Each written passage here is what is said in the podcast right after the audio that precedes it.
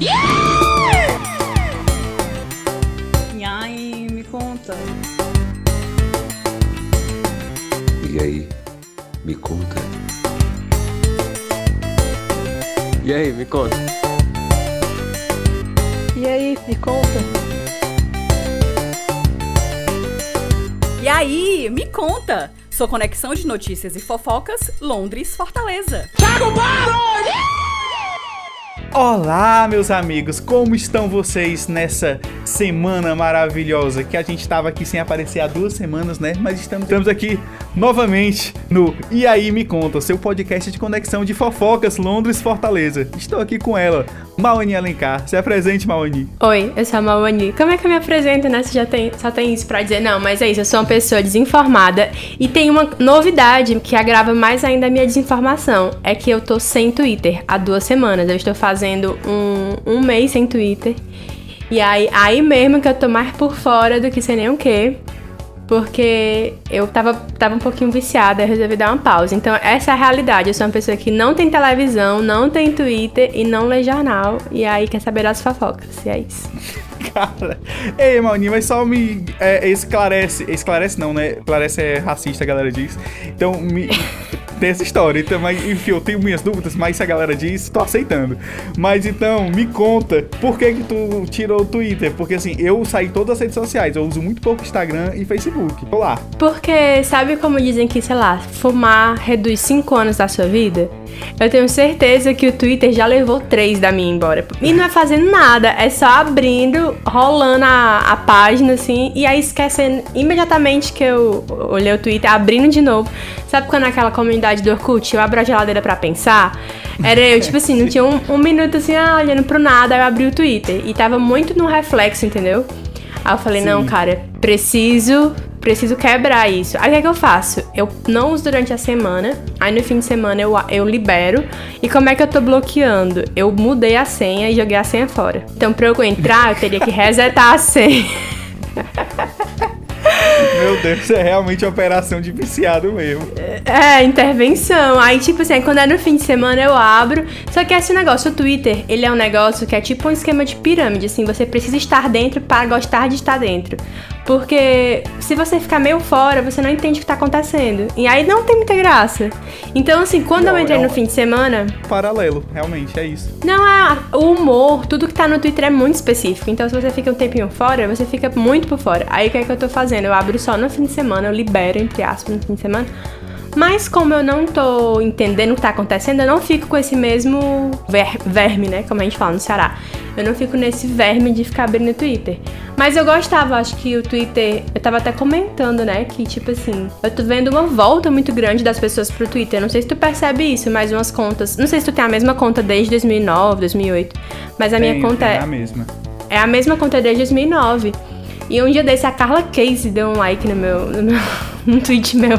Eu não sabia nem que ela me seguia, muito menos que ela ainda usava Twitter. Mas assim, tá aparecendo um monte de gente, tipo, meio que usando de novo, sabe? Acho que tá tendo um revival do Twitter. Eu, eu acho que é porque o Facebook tá perdendo a graça, né? Aí a galera tá procurando outros lugares pra se informar. Perdendo a graça sim, porque eu acho que eles mexeram tanto naquele algoritmo que não aparece tudo, só aparece as coisas quebradas que a galera tá procurando alguma coisa. Não, eu quero ver as pessoas que eu quero ver. Aí tá indo pro Twitter. Pelo menos no meu caso foi assim, né? Eu perdeu a graça o Facebook pra mim. Não, já tem uns três anos que eu não uso Facebook, então eu acho que também já, pra mim já tinha sido esse trânsito mais natural que aconteceu. Mas inclusive, falando na Carla, eu lembrei que hoje fazem 15 anos daquele show da Peach no Ceará Hall. Caramba. Conheço uma menina que nasceu nesse dia, no dia 15 anos atrás, e ela é mais velha do que eu era quando eu fui naquele show. Sabe, tipo, é muito. o tempo. Meu Deus. Olá, meus amigos. Estou aqui inaugurando a nova ferramenta desse podcast, aonde eu, Pedro do futuro, que estou editando o podcast, ao perceber que algo não ficou muito bem explicado, venho aqui e explico. Especificamente nessa vez, Maoni está se referindo a um show realizado em 2006, numa turnê conjunta de Pete e Marcelo D2, que a banda que eu tocava na época, chamada Mafalda Morfina, fez a abertura desse show. E a Maoni estava presente. A Carla, que ela se referiu agora, que comentou o tweet dela, ou curtiu o tweet dela, que interagiu com ela no Twitter era a baixista dessa banda. Então fiquem cientes, estamos nos referindo ao show de Pete Marcelo D2 que a Mafalda Morfina abriu em 2006, há quase vi 15 Marcelo anos. D2 dando Quase 15 reply na não, né? Pete. 16 Aí eu lembrei muito desse dia, porque eles comentaram alguma coisa disso. Ah, a gente já fez turnê juntos. Aí, enfim, aí foi justamente nessa turnê que teve o show da Mafalda Morfina abrindo. Pois é, mas enfim, eu fiquei chocada. 15 anos, passadíssimo, parece um dia desse. O Ceará Hall ainda existe, inclusive. Existe não. Fechou, faliu. E é muito triste, porque é um prédio muito bonito que continua lá abandonado. Ah, pode crer. Vou fazer minha primeira pergunta. Se tu acha que se o Zé Vaqueiro ia tocasse em Fortaleza, ele ia tocar no, no Ceará Hall. Olha, eu não sei, mas o Zé Vaqueiro, muito bom, gosto muito das músicas dele. Inclusive, eu li uma matéria que foi aonde eu fui atrás do Zé Vaqueiro, dizendo que pela primeira vez na história, desde que o YouTube Charts, que é o- a- a- as paradas do YouTube, foi criada, é a primeira vez que sertanejo não tá nem entre os 10 primeiros. Não tem ninguém de sertanejo entre os 10 primeiros. Aí eu fui ver, meu Deus, então o que, né? Porque eu só vi sertanejo na televisão. Então o que que está no lugar do É, sertanejo? eu não entendo o Aí que é, o Zé Vaqueiro. Eu nunca ouvi nenhuma música. Tu quer tocar um aí pra gente ouvir? Mas é, é um cantor de forró, só que ele é um cabra. É um cabra, ó. É um cara jovem e bonito. Assim, bonito para os padrões forrosísticos, né? Aí tem um vídeo, tem um clipe dele dançando, que é muito engraçado. Que as meninas ficam dizendo que ele é fofo dançando, porque ele faz aquela dança bem. Ima- Tu sabe quem é o Filipão Forró Moral, né? Finado Filipão. É, não, ainda existe. Ele, ele voltou dos mortos. Ele, porque ele tinha virado evangélico, né? Virado o Filipão de Jesus. E voltou agora, tá com todo o gás, fazendo show, etc. Só que ele escolheu um ano meio ruim. Foi 2020, que aconteceu as coisas. Meu pai, ele não pôde voltar a fazer show. Aí, o Filipão voltou. Aliás, aí eu ia dizer que o Zé Vaqueiro, basicamente o que era o Filipão, só que ele é tipo um. Caio Castro. Tô aqui chupando um nome porque é um nome que eu vou falar nesse episódio de hoje, certo? Sobre uma notícia. Mas é tipo um Caio Castro, que é um cara novo, que é um cara bonito, mas que dança e canta forró. É isso. É, mas eu acho que o Caio Castro não é mais novo, não. Deixa eu ver aqui. Caio Castro, Não, eu- idade. Ele tem 32. Ah, é mais novo que eu, é mais novo. Pronto. Mas acho que vou ver aqui a idade do Zé Vaqueiro, peraí. Já deve ter uns 22, 23. Eu acho que ele tem 18. Não, tem 22. Você está arrasando aí na, Aí. na estimativa. Eu, olhei- eu olhei porque ele 99. tem cara de 22 anos. Eu olhei pra cara dele aqui. ok, eu vi aqui um pedacinho. E a primeira impressão que eu tenho é que ele realmente parece uma mistura de forró e funk, no sentido que ele tem um- look meio ostentação, né? Aquela vibe tipo corrente de ouro e tal. E. Ele me lembra mais o Wesley Safadão Revival aí também, tipo, da, da voz e do jeito, não- mas você falou que ele dança, né? Eu não cheguei a ver ele dançando. É, né? Enfim. E a galera do podcast, infelizmente, não vai poder ver. Mas tem um vídeo, um clipe novo que tava tipo. Quando eu fui olhar o YouTube Chats, né? Ele tava em primeiro. Aí e era esse vídeo dele dançando. O nome da música é Cadê o Amor? Que tem umas coisas de luz atrás. Aí é, é isso, tipo assim, o vídeo, o clipe, ele é muito simples, mas é muito bonito. E tem ele dançando, é basicamente ele dançando com jogos de luzes atrás. Pra mim, que, que cresci ouvindo forró, a voz do Zé Vaqueiro tem voz de música de Niná, é a música de infância. É aonde eu lembro da minha infância. É, ok. É. Eu acho que. Que ele tem uma proposta interessante em ser uma pessoa jovem e se chamar de Zé Vaqueiro, que é claramente um nome que você só ganha a partir dos 57 anos de idade. Mas. Mas ok. Pronto, é isso. Alright. O Zé Vaqueiro não, não me pegou muito, porque, porque é, ele, ele, enfim, é muito pra galera mais jovem, mas Barões da Pisadinha eu acho top. Eu realmente gosto.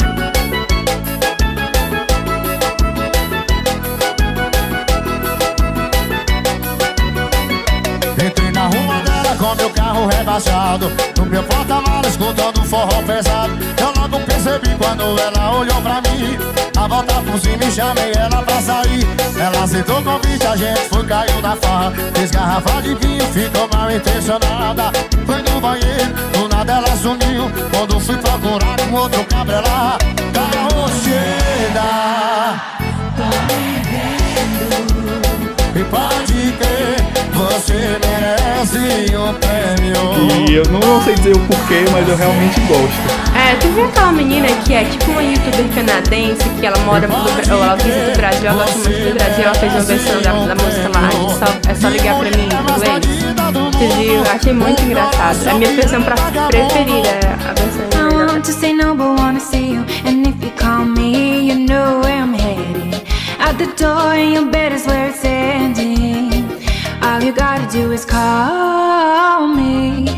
I'll be right there, baby. All you gotta do is call É, e eu, eu- eu, inclusive eu ia fazer um TikTok e não fiz aquela coisa, não podia ter viralizado, ficado rico com isso.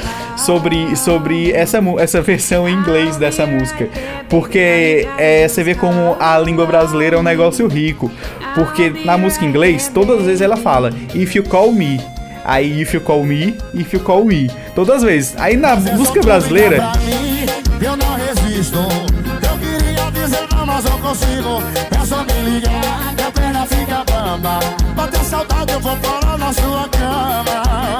Só basta você me ligar. Ah, eu vou correndo te encontrar. é só você ligar pra mim, é só tu me ligar e, e, e fala outra expressão. Ou seja, são três tempos verbais diferentes que em inglês traduz do mesmo jeito. Aí isso é, é- é foda, por isso que fazer música em português é tão difícil. E é, e é muito bom também porque tem essa coisa do, do, do- da sutil mudança, né? De tu me ligar, é só você ligar pra mim, é só tu me ligar, tipo, tem um. Exato.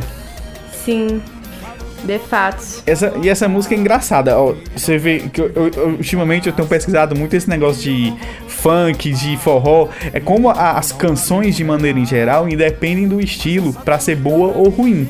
E essa é, do, do Só Ligar Pra Mim é uma música que eu escutei a primeira vez que a gente foi jantar num restaurante aqui perto do Eusébio. E a primeira vez que eu escutei, eu, caramba, essa melodia é excelente. E de fato, a música estourou tipo uma semana depois. Sim, eu também só ouvi essa música umas duas, três vezes e ficou na minha cabeça assim uma semana e tal. Eu acho que é muito. Uma vez eu vi. Não sei se tu lembra daquele filme, acho que é Crazy Heart, sabe uma coisa assim, que é um cara que é músico, que ele toca uma coisa meio, sei lá, Top country. 3 dos filmes da E vida. aí tem uma. Acho que até a gente tem assistido juntos, porque talvez tu tenha me feito assistir, não um filme que eu assistiria sozinha. Mas. Talvez, é, é possível, é possível. Mas ele falava uma coisa assim, tipo, que ele toca uma música, a mulher toca uma música pra ele, ele fala, ah, parece que eu já ouvi essa música antes, que é o sinal de uma música muito boa. Que é tipo, quando você escuta o negócio, você fala, já ouvi É, essa música antes. É- Essa frase foi a única coisa que eu lembro do filme, mas realmente, quando você parece que você já ouviu antes, é porque é muito isso, exatamente. Eu lembro, eu peguei essa frase mais ou menos desse filme, mas eu acho que isso também se aplica a outras coisas, a timbres e etc. Por isso que a galera tá botando muito timbre anos 80. Tá vendo aquela música lá do The Weeknd, né, Blind Lights, que a música tem os timbres todos de outra música dos anos 80. Eles pegaram os timbres e realmente copiaram. Aí ele fez outra música em cima, com música muito boa, claro. Mas é- essa é a questão, que ativa memórias afetivas que a gente nem sabe que tem, sabe? É, mas Aí tá querendo ganhar Grammy.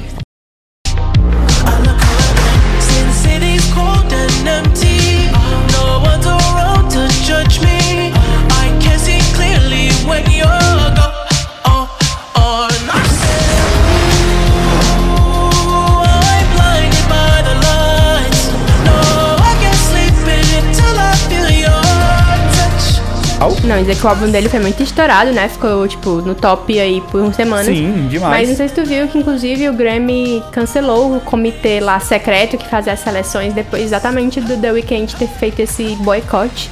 E ele falou que mesmo assim não vai mais submeter o trabalho dele pro Grammy e tal. É, eu acho esquisito isso aí, sinceramente. E é a pessoa quer dizer que ele realmente acha que ele deveria Não, ter mas Grammy. ele não foi Acho nem- Muito esquisito isso. Mas Acho ele não foi coisa- nem, tipo, indicado. Aí não é isso que ele acha que ele tinha que ter ganhado, é que ele não foi nem indicado e foi o álbum que mais. E foi a música que mais tocou, entendeu? Tipo assim, como é que o mundo inteiro tá ouvindo uma coisa e o negócio não passa nem pelo Grammy. E muitos outros artistas comentaram que tem essa coisa do. Deles terem as panelinhas internas e é assim que o mundo funciona, né? O Oscar também sempre recebe esse tipo de crítica, porque. O famoso lá da, da mulher que ganhou Sim. da Fernanda Montenegro desmerecidamente. Total. E aí, tu se liga desse filme da Fernanda que, que a Gwyneth Paltrow ganhou o Oscar? Shakespeare apaixonado.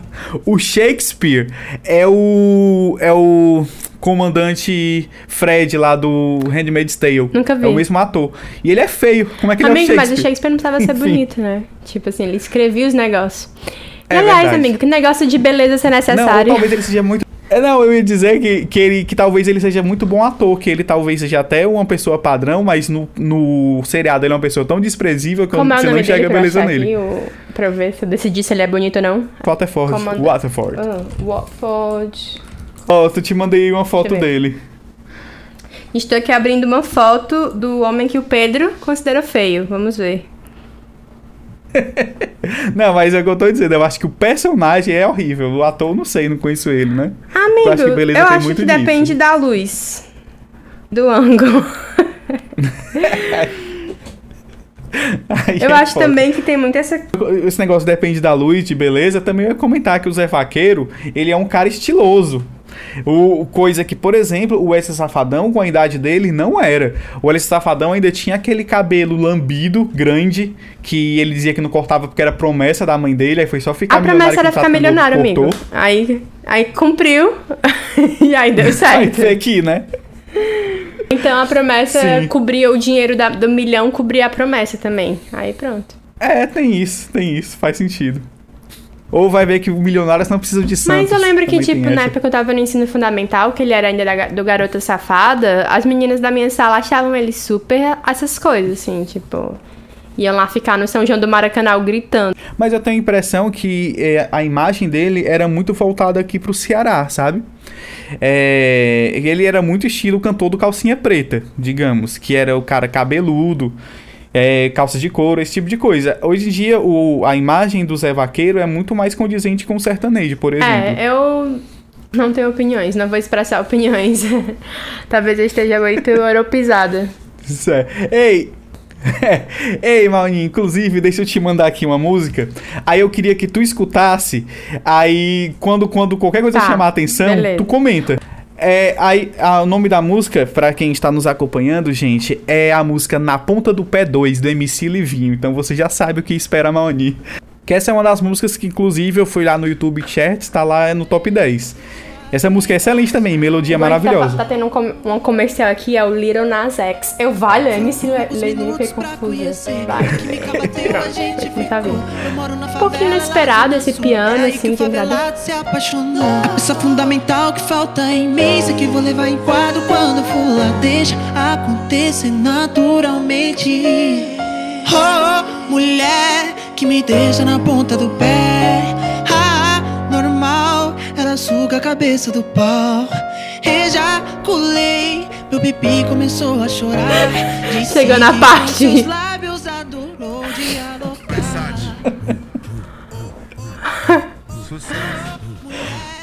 Chegou na parte que tá rolando um baile que a OMS não libera.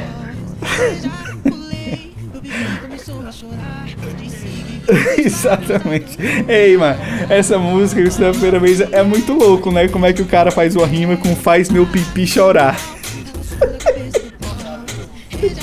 muito equivocada essa música. Enfim, Mauninho, o que, que você acha da, da, do- da habilidade composicional Não, do eu, funk? eu tenho muito respeito pelo funk, aí. gostaria de deixar aqui bem claro. eu acho muito, muito bom quando as pessoas conseguem cantar essas coisas, mas o que eu achei muito absurdo foi que tava, tipo, eu tava achando muito tosco.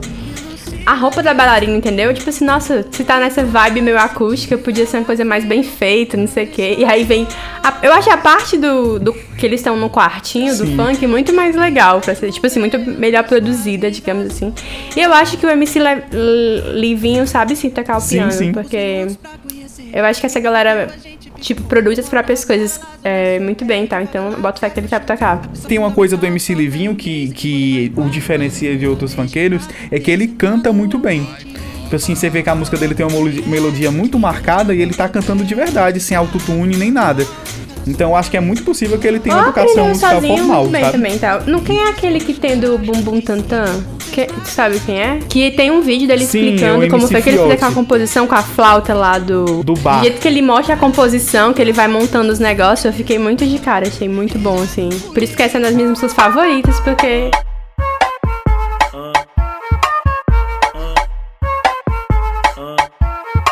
Eu vacino em envolventes que mexe com a mente. Quem tá presente, a vacina é saliente. Vai curar nós do vírus e salvar muita gente. Eu falei assim pra ela. Vai no bumbum, tan, tan. Eu achei muito legal dessa explicação, porque ele, você vê que ele faz uma mistureba cultural de referências, porque ele falou, não, eu queria uma música que tivesse flauta. Aí pelo clipe você deduz que ele tá pensando flauta, flauta que faz do Aladdin, que tá indo que faz a cobra subir de dentro do cesto, uma flauta. Aí ele pesquisou no Google, flauta, aí achou a música do bar. O bar é um alemão, não tem nada a ver com flauta, não tem nada a ver com música do Oriente Médio. Aí botou e pegou um trecho que por um acaso parece que tem uma melodiazinha que parece uma música de que, que tem uma semitonada lá que parece coisa do Oriente Médio, tá entendendo? Aí ele montou a música em cima disso. O bar estaria surpreso. Ele se, se ele Gênio. isso. Absolutamente gênio. E é muito doido, né? Que a pessoa com Google o que é que consegue alcançar. Enfim. Pois é. É isso, amigo. Acho que musicalmente aqui esse, esse primeiro bloco foi inteiramente dedicado à música. Isso é muito bom. É, qual é a próxima pauta aí? Eu, eu queria comentar contigo sobre uma coisa que eu tava pensando, pensando, que são remakes americanos de filmes não americanos. Tá. Qual sua opinião sobre isso, Maoni? Cara, eu, assim, eu fiquei completamente incapaz de ver um filme tem uns anos já. Só Netflix destruiu minha capacidade de ver filme. Só vejo série. E aí nem série mais eu vejo direito. Eu não faço mais nada. Eu não vejo televisão, não fico no Twitter. O que é que eu faço com o meu tempo eu não sei. Mas é, o que eu ia comentar é que tem um filme que eu gosto muito que é. Putz, como é que é? Que eu não sei como é a tradução no Brasil, mas é a garota do dra com dragão. Não sei se tu lembra desse. A garota com tatuagem de dragão. Sim, Sabe o que eu tô falando? sim, que é o, a, a, a trilogia Millennium, Sim, né? isso. E. É os homens que não amavam as é, os homens mulheres. que amavam as mulheres. Pronto, é isso aí. E é porque em inglês eu acho que é The Girl with the Dragon Tattoo, alguma coisa assim mal traduzida. Mas é os homens que não amavam as mulheres, que É, é muito melhor, inclusive, sim. a tradução do sueco pro português do que do sueco do título, né? Porque é mais é, fiel. Sim. Mas eles, fez- eles fizeram a versão sueca do filme, que eu gosto muito, e eles fizeram a versão americana. Desse filme em específico, eu acho ok, assim, tipo, não tenho muito, muito a falar. Agora, aquele filme, O Segredo dos Teus Olhos, acho que a gente já conversou sobre isso antes. Que eu acho muito ruim. Sim, era dele que eu queria falar. Eu acho o filme argentino muito Tu já bom. assistiu a versão americana? Acho que eu assisti uma vez só. Acho que a Argentina eu assisti umas duas ou três. Ainda lá em 2009, 2010, por ali. É, não assisti recentemente, mas a versão americana eu vi, porque eu gosto muito desse filme. Eu acho que ele ganhou o Oscar, não foi em 2009? Eu gosto, é um dos meus filmes favoritos Foi, daquela foi. época. E aí, que eu ainda via filmes, que eu ainda consumia coisas que não era só o Twitter. Por isso que eu tô tentando sair do Twitter, entendeu? Tentar voltar a ver filmes. Mas aí, é, eu achei muito ruim, porque eu acho que, primeiro, tem umas coisas muito absurdas que eu gosto muito no filme argentino, por exemplo. Que não dá. que não traduz. Porque, se eu não me engano, tem a cena do filme argentino que a. A galera fica lá enchendo o saco deles, dizendo que a mulher que, a pessoa que estuprou a mulher tinha que ter um pau muito grande, não sei o quê. E que claramente não era ele. Aí ele vai, tipo, sabe, faz uma. Eu acho que aquela coisa funciona muito mais em espanhol, sabe? Assim, falando também. Em, sei lá, a língua que as pessoas falam na Argentina, se tem um específico. Mas. Mais do que pro americano. E eu acho que, enfim. Mas falei, a sua raiva desse filme. Olá, meus amigos, aqui é o Pedro do Futuro, mais uma vez trazendo uma marcação para explicar exatamente do que estamos falando. Estamos falando de dois filmes. Um filme argentino chamado O Segredo dos Seus Olhos, originalmente chamado El Secreto de Sus Ojos. Eu não sei falar espanhol, que fique claro se alguém tem alguma dúvida. Que é um filme de 2009, que ganhou o Oscar de filme estrangeiro em 2009. É um filme fantástico argentino. E tem um remake de 2015 chamado Olhos da Justiça aqui no Brasil. E no original Secret in Their Eyes, que é o filme que a gente vai se referir agora, ok? Não, a minha raiva desse filme foi, foi uma coisa que eu assisti, aí eu, enfim, fiquei pensando sobre isso, aí fui pesquisar sobre o filme. Ó, o argentino, aí fui, fui, digamos, fui pesquisar sobre o filme e fiquei mais puto ainda como eles resolveram um problema. Porque é o seguinte, o argentino, o- todos os dois filmes, eles têm duas linhas do tempo, uma antiga que, e uma tipo 15 anos depois, né? Aí a antiga do argentino se passa nos anos depois da ditadura. E o grande problema é que eles prendem o cara, eles sabem que foram o cara, descobrem que foi o cara que estuprou e matou a mulher, e não podem ficar com ele preso porque ele era protegido da ditadura. Alguém, ele tinha um pistolão lá que mandou soltar ele, né? Não lembro, mas sim. Pistolão lá que mandou soltar o cara. E eles ficam com aquele medo a ponto do cara ir embora, porque o cara tá solto e eles não podem fazer nada. Então eles voltam anos depois. Ele, o cara volta anos depois.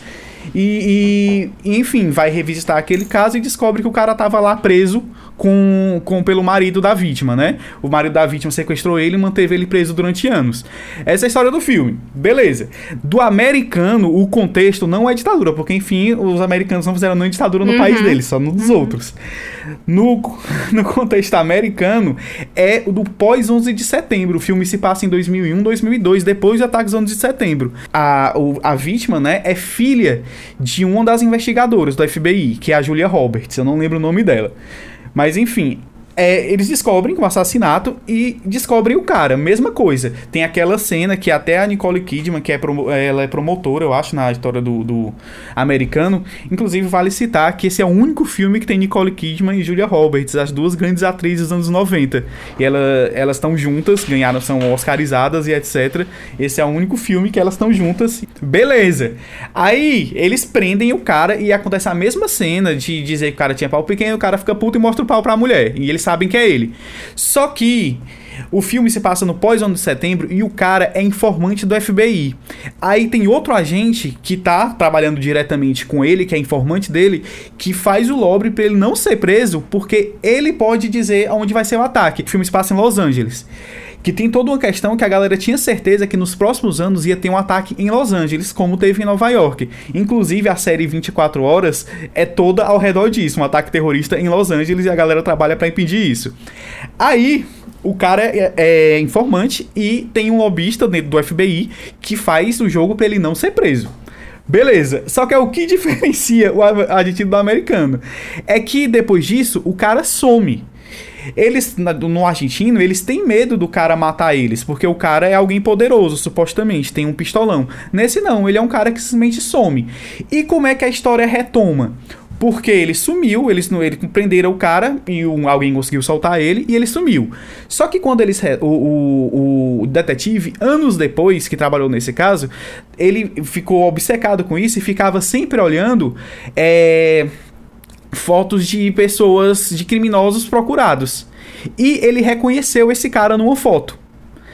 Aí ele volta, olha, esse cara, ele tá trabalhando na máfia, não sei o que, não sei o que, não sei o que. Ele trabalha em tal canto, a gente pode ir lá, descobrir o assassino da sua filha.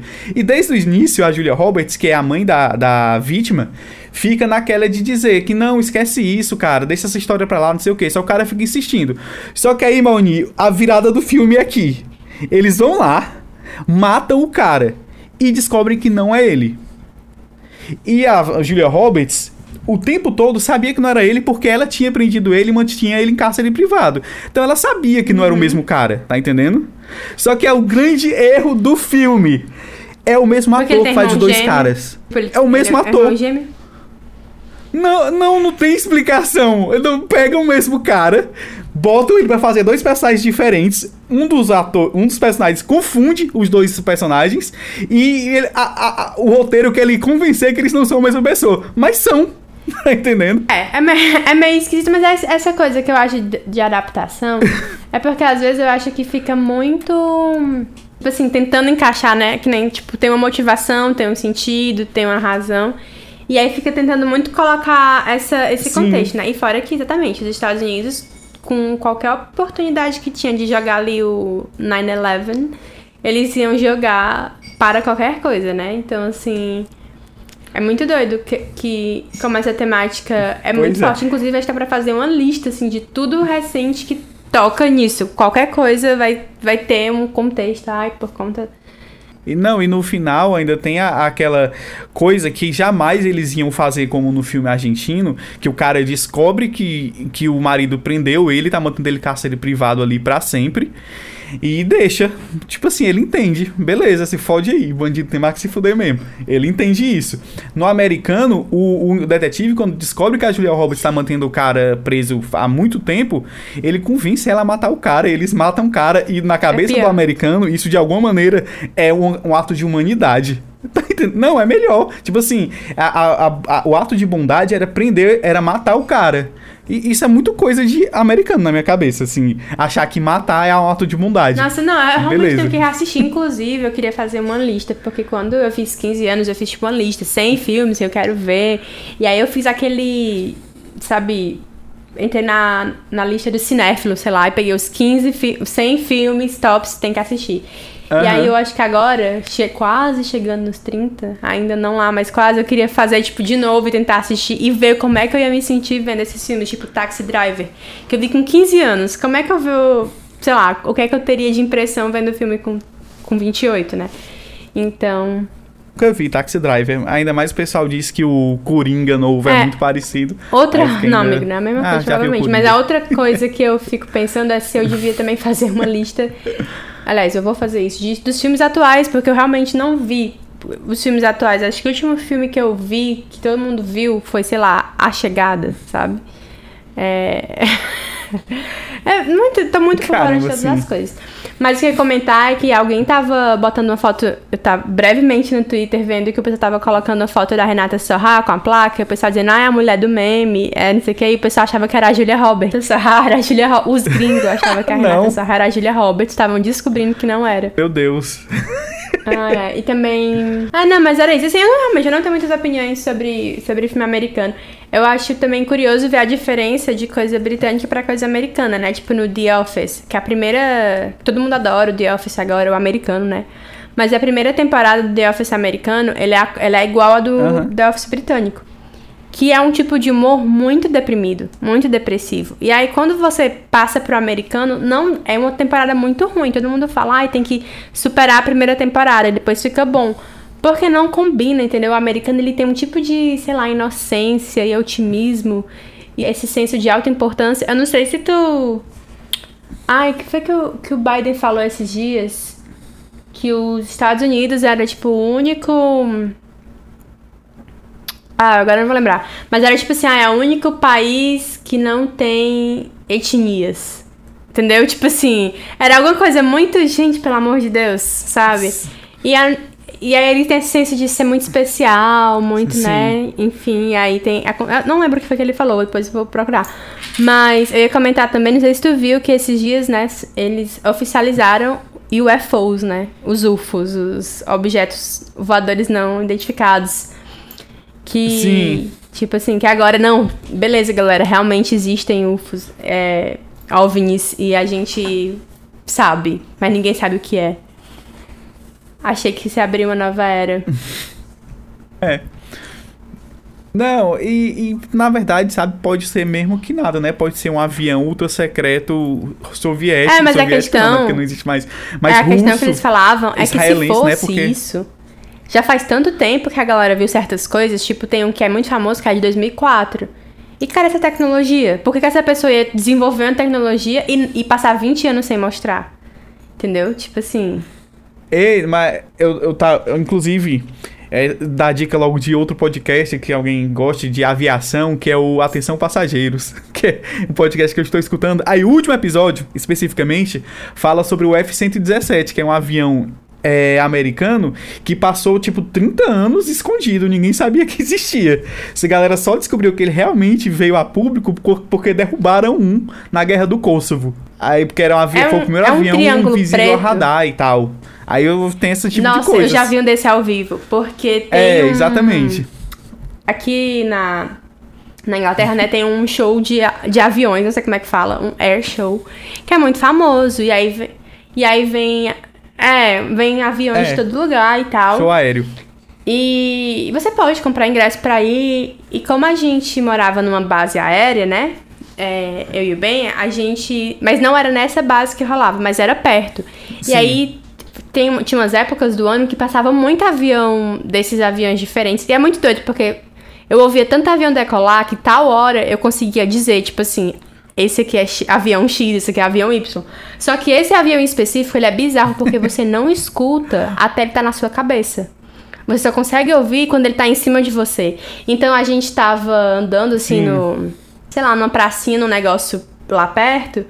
E aí, do nada, um barulho terrível, entendeu? Porque você não escuta o negócio chegando.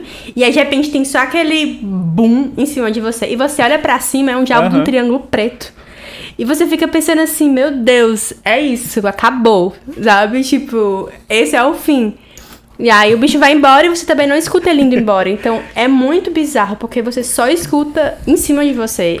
É muito assustador. E, e- se eu não me engano, só tem quatro. Foram muito poucos construídos. Foi um projeto muito caro, feito pra ser secreto. Só que a galera, tipo, derrubaram um, aí pronto, não era mais secreto, porque a galera vendeu pra, pra Rússia, né? Ó, tá aí, ó. Os destroços, descubra tudo que você puder.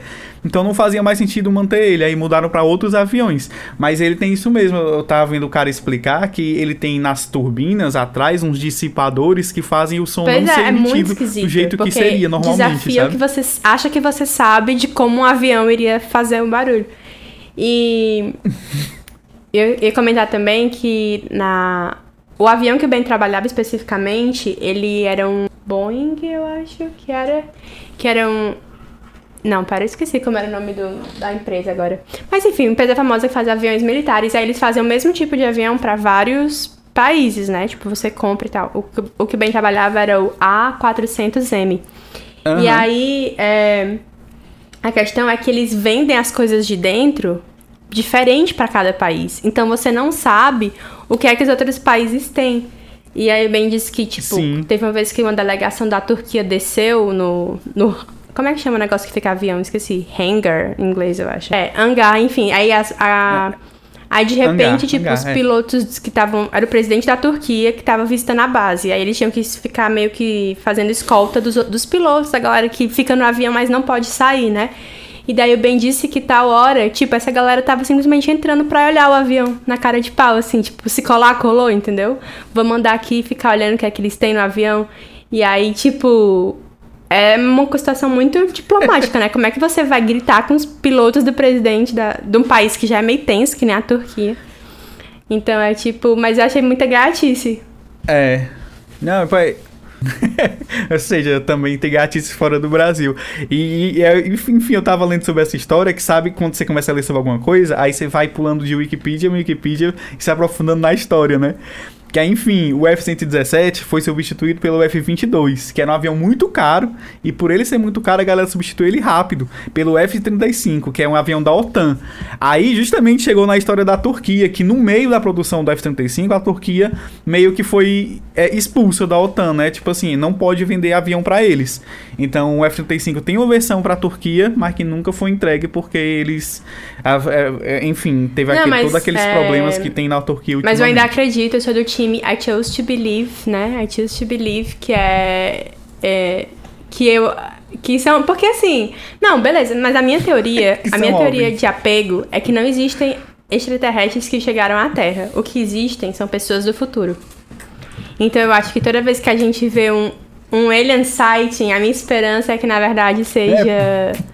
Tipo assim, as pessoas conseguem mandar objetos. É o Matthew McConaughey falando com alguém pelo Interestelar lá. Pois é, essa é a minha teoria e, enfim, mas achei legal que pelo menos as pessoas discutem de novo. Acho que às vezes falta na gente essa coisa de, de sonhar com alguma coisa além e não ser o diabo do Elon Musk. Eu tenho muita raiva que o Elon Musk é a pessoa que tá, tipo, levando a, a corrida espacial agora, sabe? Acho isso meio paia. Ah, Mar, com certeza. É, não, ainda mais que o Elon Musk, ele, ele ainda. Ele é tudo que é horrível, né? Tudo que as pessoas de- deveriam desprezar e gostam, ele é. Tipo, o empreendedor, né? Supostamente self-made man, que não é. Aí o cara ainda, basicamente, ele ficou bilionário com contrato com o governo. Ah, meu chapa. É tipo Flávio Bolsonaro. Elevado à décima po- potência. Não, amigo, calma aí, não vamos ofender o Elon Musk, não. Não desse tanto. Eu, e falar em Elon Musk, eu, eu acho muito engraçado a história, a, a história, né, da, da Grimes, né, que é a esposa dele. Porque é, a galera dizia que ela, antes de ser esposa dele, ela tinha dizendo que era anticapitalista, né? No Twitter dela. Aí, quando ela casou com ele, simplesmente apagou e fingiu que não existiu. Isso aí. Ela tá destruindo o capitalismo por dentro, a gente que não sabe, tá fazendo um plano no- a longo prazo. Fazer que nem a Tomara. mulher do Jeff Bezos, que deixou de, ele deixou de ser o homem mais rico do mundo porque a mulher se divorciou e aí partiu, na, partiu no meio. Então talvez esse seja o plano da Grimes, ter vários filhos Tal- pra poder sair rachando o, a fortuna. Talvez. Mas é isso, amigo. Sim, uma associação com essa pergunta aí que eu, sem querer, né, associei duas coisas indissociáveis, que são um marido e uma esposa, a Grimes com Elon Musk. Falando de outro marido e de outra esposa, essa semana teve uma treta que Rafa Kalimann, que a gente não pode deixar de falar ela nesse programa. Mas se te- a gente nunca falou dela, amigo, lembra? Porque é tudo, é tudo É multado. verdade. A gente nunca falou da Rafa. Verdade. É verdade. A Rafa Kalemi Banana e Caio Castro postaram um vídeo em seus Instagrams de um pastor dizendo coisas tipo assim: Eu não sou obrigado a gostar de homossexuais. Mas eles lá e eu aqui, tem que haver respeito, não sei o quê. Só que eles postaram de uma maneira bem positiva, como se não respeitar homossexuais está tudo bem. Eu só não sou obrigado a concordar. Tá entendendo? E obviamente choveu de críticas em cima dos dois. Da Rafa Kalimann apagou o vídeo e pediu desculpa no Twitter, o que causou muita estranheza porque ela postou no Instagram, não postou no Twitter. Então ela tá na cara que ela pediu desculpa só pra quem achou ruim e no, no Instagram simplesmente apagou e deixou lá quem viu, viu. E o Caio Castro também postou a mesma coisa. E eu não sei se tu sabe, o Caio Castro hoje em dia é casado com Grazi Massafera. E Grazi Massafera, na mesma semana, tinha dado uma entrevista falando sobre o respeito, como ela luta pelos direitos dos LGBTIQA+, e etc. Aí a galera tava caindo de pau em cima da Grazi Massafera, que parece que não é capaz de educar nem o próprio macho dentro de casa e quer sair levantando bandeira. O que, que você acha disso, Maureen? Várias questões. Primeiro, eu passei esse tempo todo achando que o Caio Castro era casado com a Rafa Kalimann. Porque tu falou que o marido e mulher são indissociáveis. E eu fiquei tipo, não, pera. Eu fiquei muito confusa. Então, até agora, eu Tá- tava, eu tava achando... construindo um, um roteiro, um roteiro com plot twist aí no final. Sim, eu fiquei muito chocada, porque eu achei que eles, que eles tinham postado juntos, entendeu? E quando tu falou em pasta evangélica, eu achei que eles tinham postado o primeiro vídeo deles casando, alguma coisa, eu fiquei muito confusa. Não, eles Aí- só postaram o mesmo vídeo e Ah, certo, ok. Beleza. A, a segunda questão é que eu ouvi. Eu vi, aliás, eu vi algumas pessoas no Instagram falando isso, né? Tipo, ah, isso é quem tem que aceitar casamento gay, é quem foi pedido em casamento, não sei o que. E eu tava meio sem entender, achando que era mais por ser um mês LGBT, né? Porque é um mês do, do orgulho. E aí eu fiquei meio sem entender. E agora, obrigada, também entendi mais, um- mais um contexto da internet. Que na verdade é o propósito original desse, desse podcast, que tu fica querendo rou- roubar pra música e filme, mas é pra explicar a internet. e terceiro, amigo, Sim. assim, né? Vamos comparar agora Grazi Massafera com Hillary Clinton. Por quê? Hillary Clinton, quando concorreu à presidência, ficou sempre levando chibatada por causa do embuste do marido dela. Certo? E assim, eu acho que mulheres sempre ficam tendo que dar satisfação pelos homens. E tipo assim, véi, acontece demais. Primeiro, relacionamento hétero é a prova que sexualidade não é uma escolha. Entendeu? Tipo assim, você sim. você não tem outra opção. E a questão, assim, a Grazi, ela pode provavelmente, como tu falou, o, o como é o nome? Eu ia chamar Cauã, Cauã é o ex, né? O atual é o Caio Castro. É, Que Caio o, Castro. que o Caio Castro, que tem um péssimo gosto para coração e fez aquele livro de Instagram, né? Se eu não me engano. Ele publicou um livro que era só foto do Instagram. Sim. É que ele provavelmente acha que ele é uma pessoa é, pra frente, que apoia, tá entendendo? Essas pessoas, elas acham, elas fazem essas coisas realmente achando que elas são. Não, mas eu não tenho preconceito, porque desde que não seja na minha frente. E aí essa questão é que é que é, é um processo da desconstrução. Eu acho errado que ela esteja levando é, críticas por uma coisa que o marido dela fez, entendeu? Porque é isso, assim, as pessoas, primeiro, podem ser casadas e terem opiniões levemente diferentes, terem abordagem levemente diferentes para as coisas e ser um pouco mais educadas em uma mais, tipo, familiarizadas e alfabetizadas, digamos assim, numa linguagem do que a outra. Então, o que eu acho que aconteceu é, sim, a Grazi está nesse processo de apoio aos LGBTs e tal. E o Caio, que eu queria chamar de Cauã de novo, porque é muito parecido, é, acha que tá também, entendeu? Tipo assim, às vezes aqui em casa rola muito que o Ben se acha muito de esquerda. E não sei o que, não sei o que, mas ele é colonizador branco, então ele vai sempre defender algumas coisas. Então, assim, rola muito embate. E às vezes eu falo, assim, aqui na Inglaterra, por exemplo, tem um negócio que chama OBE, que é OBE, que é Order of the British Empire, que é quando você é um cara muito massa, tipo assim, o Braulio Bessa, né, que é um cara muito engraçado, que é um cara muito que sabe que se fez do nada, ele iria ganhar um OBE, porque pelo trabalho dele, entendeu? Quando você é muito bom no seu trabalho e você Sim. tem um papel que ajuda na nação, você ganha esse prêmio. O problema desse prêmio é que ele é do British Empire. E o British Empire não existe mais, né? Que é o Império Britânico. E aí eu tenho essa discussão Sim. com o Ben, falando, olha, tem que, tem que abolir, tem que acabar. Não acabou, tem que acabar, eu quero o fim do OBI. E aí o Ben tava brigando comigo por conta disso, porque ele se acha progressista, ele se acha não sei o que, mas a pessoa se apega, entendeu? E aí a gente tava tendo essa discussão. E a mesma coisa, é, com, nesse contexto, na minha opinião, é isso. Provavelmente o Caio Castro se acha pró-LGBT, mas ele acha que, tipo, ele não entende ainda. Então tá no processo de desconstrução. Então, minha opinião é que casamento hétero tem que ser respeitado porque não é uma escolha. Número um. Número dois é que mulheres nunca devem ser julgadas pelas ações dos maridos. A não ser que ela seja conivente, tipo assim, que ela realmente veja e, não, e dependendo de uma coisa muito absurda, que eu acho que não seja o caso. Tipo assim, ah, ele tá espancando uma pessoa, tá humilhando alguém e ela não falou nada. Aí eu acho que seria pior, né? Diferente. E ele se manifestou de algum modo? Não, não lembro se tu falou. Não, não. A, a Rafa Kalimann, pelo menos, apagou né, a postagem e pediu desculpa no Twitter. E ele só deixou lá e acabou. Você esperou 24 horas. E sumiu. aí, por último, que eu, eu, eu tenho a esperança, né, que sejam pessoas que estão no processo de desconstrução. Mas eu acho também que tem muita coisa nessas causas de racismo, de LGBT, que é muito performático. Que é tipo assim, a pessoa faz porque tá todo mundo fazendo, sabe? Que nem aquele negócio que a Xuxa falou que tinha que testar droga em, em remédio em vez de testar em animal, testar em presidiário. E depois ela não entendeu, ela falou, ai, eu me Sim. expressei mal, mas ela tava expressando a mesma ideia de novo. Então, eu acho assim que tem gente que, entre aspas, acha Aham. que tá fazendo bem, acha que tá fazendo a coisa certa e está completamente equivocado. E aí tem a chance de se reeducar. Por exemplo, achei muito bom que a Ana Maria falou alguma coisa, não lembro o que foi que ela falou. É alguma coisa assim a ver com racismo, eu acho, se eu não me engano. E ela usou algum termo e no outro dia ela pediu desculpas e falou que tava aprendendo. Pronto, acho que aquilo ali é o melhor Foi. exemplo. Era sobre um, um- sobre um prato africano, que ela disse que era incomível, Foi não sei isso? o quê. Eu achei que era um outro termo. Foi. Eu não sei. Pode ter, pode ter sido mais de uma vez, né? Porque afinal de contas a, a Ana Maria tá. Ela. De vez em quando tem alguma polêmica assim com ela, porque ainda mais agora que ela tá todo dia apresentando um programa só.